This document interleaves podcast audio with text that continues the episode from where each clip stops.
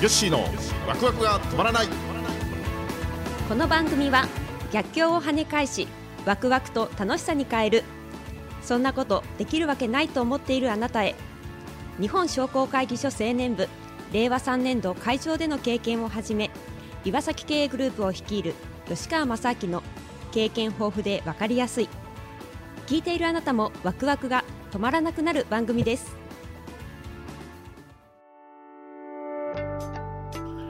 はい、えー、ということで皆さんこんにちは、こんにちは。えー、今日はですね3人目ですか？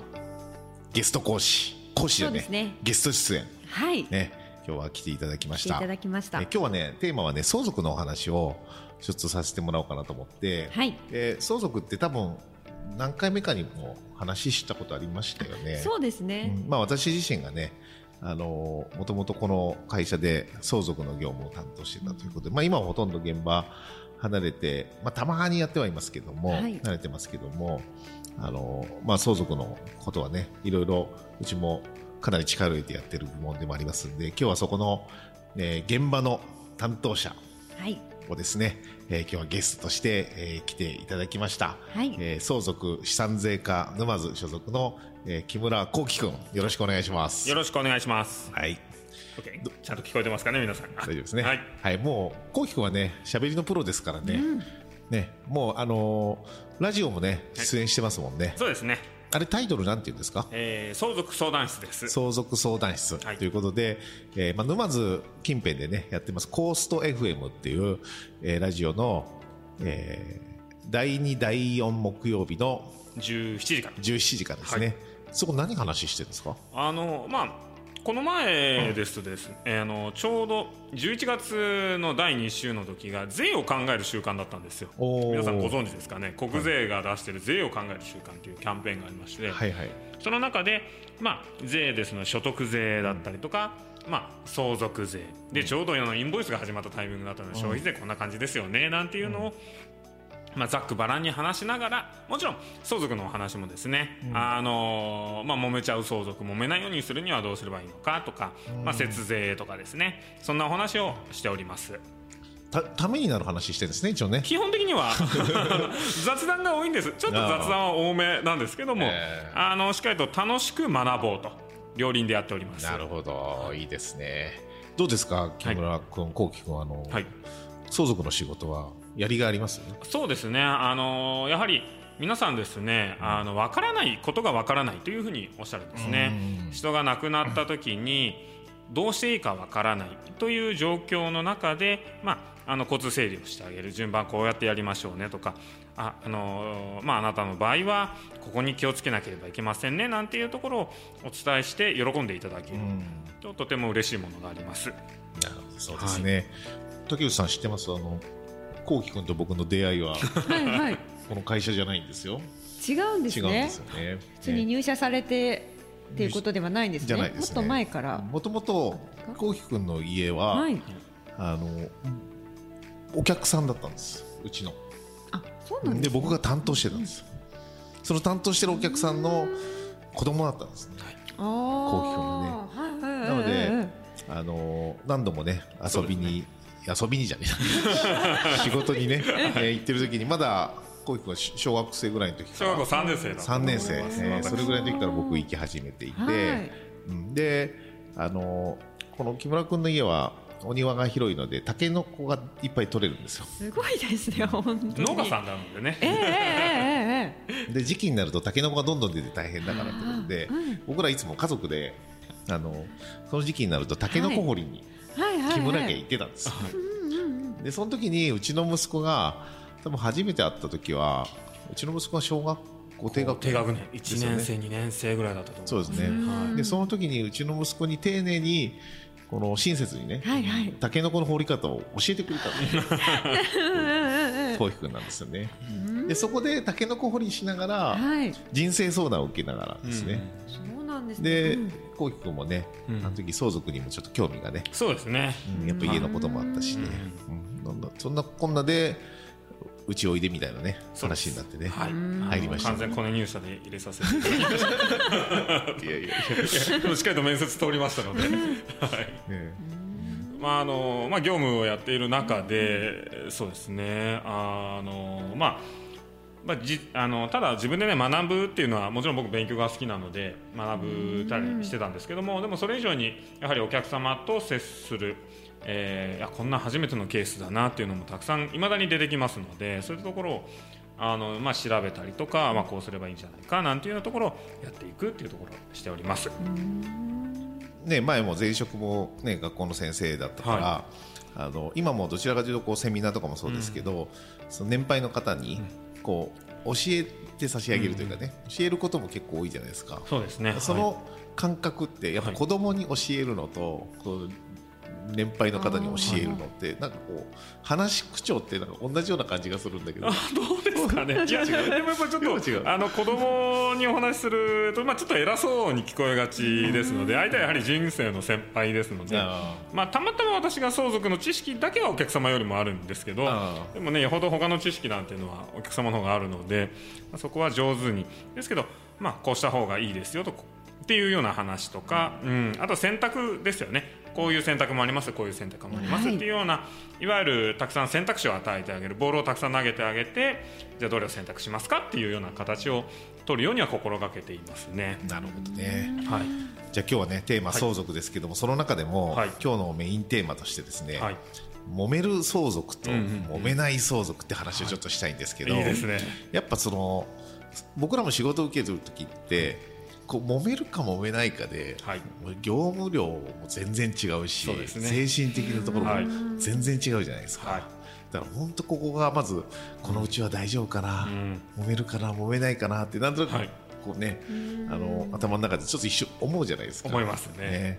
だからまあ、ね、相続税とか税金出る人って、結構自分たちの税金をうん。いかにして下げるかとか、うん。税金ばっか心配してて、はい、その揉める揉めないの心配をあまりしてない人って意外と多いですよね。多いですね。だからよく思うのが、はい。例えば5000万相続税出る人が、はい。もう5000万高い高いって言って、なんか節税対策をね、あの手この手使って仮に3000万になったとするじゃないですか、でも税金は下がったけど揉める対策何もしてないから結果兄弟に3000万払うことになっちゃったってなると、結局出るお金ははい、6000万になそうですかですね。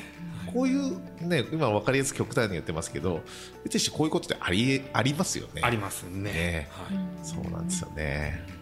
どうですか？その、はい揉めるうちと揉めないうちのなんか共通点というか、共通点なんかそういうのをはい木村君なりに思うことってあります？はい、ありがとうございます。あのもう一番最初入った時の空気感です。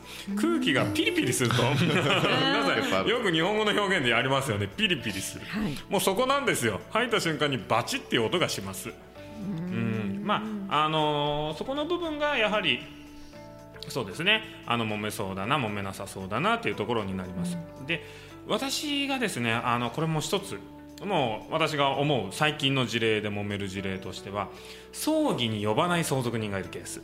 あ今コロナ禍を経て葬儀もちっちゃくやり始めたんですよね、はい。家族葬ですよ。それも身内だけですよ、身内の近しい人だけですよっていうふうになると例えば相続人さんなのに葬儀に呼ばれてない人が出てくるってことがあります、まあ、子供の中の一人が来ないよ。あるいは子供さんがいない夫婦です。あのいない夫婦です。亡くなった人の兄弟。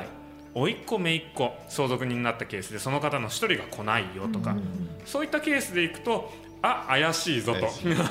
これはですかね、はい。呼ばないケースもあるし呼んでも来ないっていうケースもありそうですよね。ありますね。うんなのでね私はちょっとその今のその葬儀のちっちゃくなっている、そこの今の現状には確かに楽にはなったと思いますよと、でもちょっとそれだけだと本当にいいのかなっていうのは思うんですよね、無理やりでも呼んだ方がいい。っなるほど、ね、ていうふうには思ってしまいます。逆に社長はいかがですか？僕はね、あの最初にこうお客さんと相続の話するときに、はい。あの揉めるか揉めないかやっぱ心配だから、あの揉めますか揉めませんかという聞き方はしないけど どうですか？その分け方とか、そういうところはある程度こうこね、ご家族でも決められてますか？とか、これからですか？みたいな話をするときにあ大丈夫うちはねそこは大丈夫なんだよ、うん。っていう人は揉めますね、逆にそうなんですね。逆に、その逆に、はい。そうなんでそこもね、これからちゃんと考えたきゃな要はね慎重になってる人は、あの日頃から気を使ってるわけです気遣いをしてる、大丈夫って言ってる人は、はい。その大丈夫に根拠がないわけですよね、うん。自分自分の一方的な今日は決めつけてる、はい。うん。もうね兄弟でもうすでに全部話し合いが済んでて、あ大丈夫ですって言うんだったらあれですけど、はい。まだねこれからって時に、あでもうちは大丈夫揉めないよって他の人たちの話を聞かないで、うん。そう言い切れる人がうん。逆にちょっと心配じゃないですか。そうですね。あだからのね。まあ蓋開けてっていうのはありますからそうねねう。ん。だからねそっち聞か聞いた時に、はい。あ大丈夫大丈夫って言った時はちょっと警戒します。木村の家も大丈夫大丈夫って言ったんじゃないですか？あでも本当に大丈夫大丈夫ですよ。本当に大丈夫なと。ころも確かにありますよ。あるけどやっぱねそのあの兄弟に対する長男であっても、はい。やっぱ相続の時って平等じゃないですかそうですね。だけど昔はお兄ちゃんが偉くてね、なんかお兄ちゃんの言うことを弟が全部聞いてるとかしてきてる。僕も弟だから、あの次男なんてねよくわかるんですけどやっぱ兄貴には逆らえなかったわけですよ、うん。だけどあの相続って長男も次男も唯一対等じゃないですか、そうですね。ね。はい。だから次男がそこで反旗を翻そうとか、うん。そこはチャンチャンスじゃないですけど、うん。法律上も保護されてますだから結局は日頃仲が悪いうん。とか兄弟弟が何かをずっと貯めていたとか、うん。我慢していたってことがあると相続の時に爆発する。うん。っていうのはありますね。ありますね。そうですね実はこう思ってましたよなんていうのを聞くことはあります。そうでしょん。あとね僕思ったのがあのお母さんがはい。あの例えば娘がいたりする、むじゃあ長男がいてはい。長女がいて、はい。っていう関係だとすると、長女はまあ外出てますよね、うん。で例えばじゃあ長男はあのお嫁さんとって同居してたりする、うん。まあ、最近はね同居もやったけど、まあ、そういうパターンってよくあるじゃないですか、はでその時にやっぱ一緒に住んでるから、うん。嫁姑のねいうん。関係もあるし、はい。やっぱ一緒に住んでるからもちろんいいこともあるけど、うん。悪いことも、はい。嫌なこともいっぱいあるじゃないですかね。そのね嫌なことをね嫌なことだけを妹とか長女に言うんですうよね。ん。要は全くね今日はこんなことがあってね、うん。こんなことあってもう愚痴ばっか、うん。その家から出ている人たちに、うん。子供たちに自分の、ね、同居してる長男には言えないから、あの外へ出てる子供たちに愚痴を言うんですよ。そうするとあのこ外に出てる兄弟たちは親から愚痴しか聞かされないわけですね。うん。そうするともう兄貴は本当に親たちを不幸にしてるとかね、あので嫁さんもろくでもないとか、うん。なんかそんなようなものだけインプットされてそれが何十年も蓄積されてくるとやっぱ相続の時出るんですよその話が。あのでもね兄貴は全然お母さんとずっとこっちやってお母さんいつも言ってたよみたいなね、うん。そういうのあるじゃないですか。はいあります。そうそうまたそれ相続の時にこう出たりするから、あのね、意外とねお母さんとかね兄弟子供たちに悪口を言う、うん。悪口を言うのもね鬱憤を話す意味でもいいかもしれないですけど、いいこともね今日はこんないいことがあったよ、みたいなこともね言ってあげた方がいいんじゃないかなって。その方が空気もねマイルドになりますしみんなニコニコ生活を送れるので。そうですよね。うん。やっぱ他になんか最近面白い面白いって言っちゃないですけど、なんか特殊なことってなんか。特殊なことそうですね。あの私が最近やったのは20年前20年間相続を放置してた預金の払い戻しがやっと終わったっていう手続きがありまして、はいはいはい。うん、あのまあなんでその20年間放置してたかっていうのが分かったかというと亡くなった方の亡くなった方の親の相続が終わってなかったんですよ。その親がまあ数千万円お金を持ってましたと、数千万。数千万円持ってました。そこが終わってなかったというのをその本当は引き継ぐはずの人が亡くなって初めて奥さんや子供たちが動けるようになったっていうようなことがありまして、まあ、そこの部分につきましても残高証明書何がどのぐらいあるかわからないのでそこから調べると、でもなんとなくここの通帳があるよというところであの実は中国地方だったので非常に大変だったんですけど、中国地方の銀行に郵送で送ったとか、そうですね。そういったところからそんなのでもあれめっちゃ喜ばれるじゃないですか。あ喜んでいただけましたね。ありがとうございます。ということで。うん。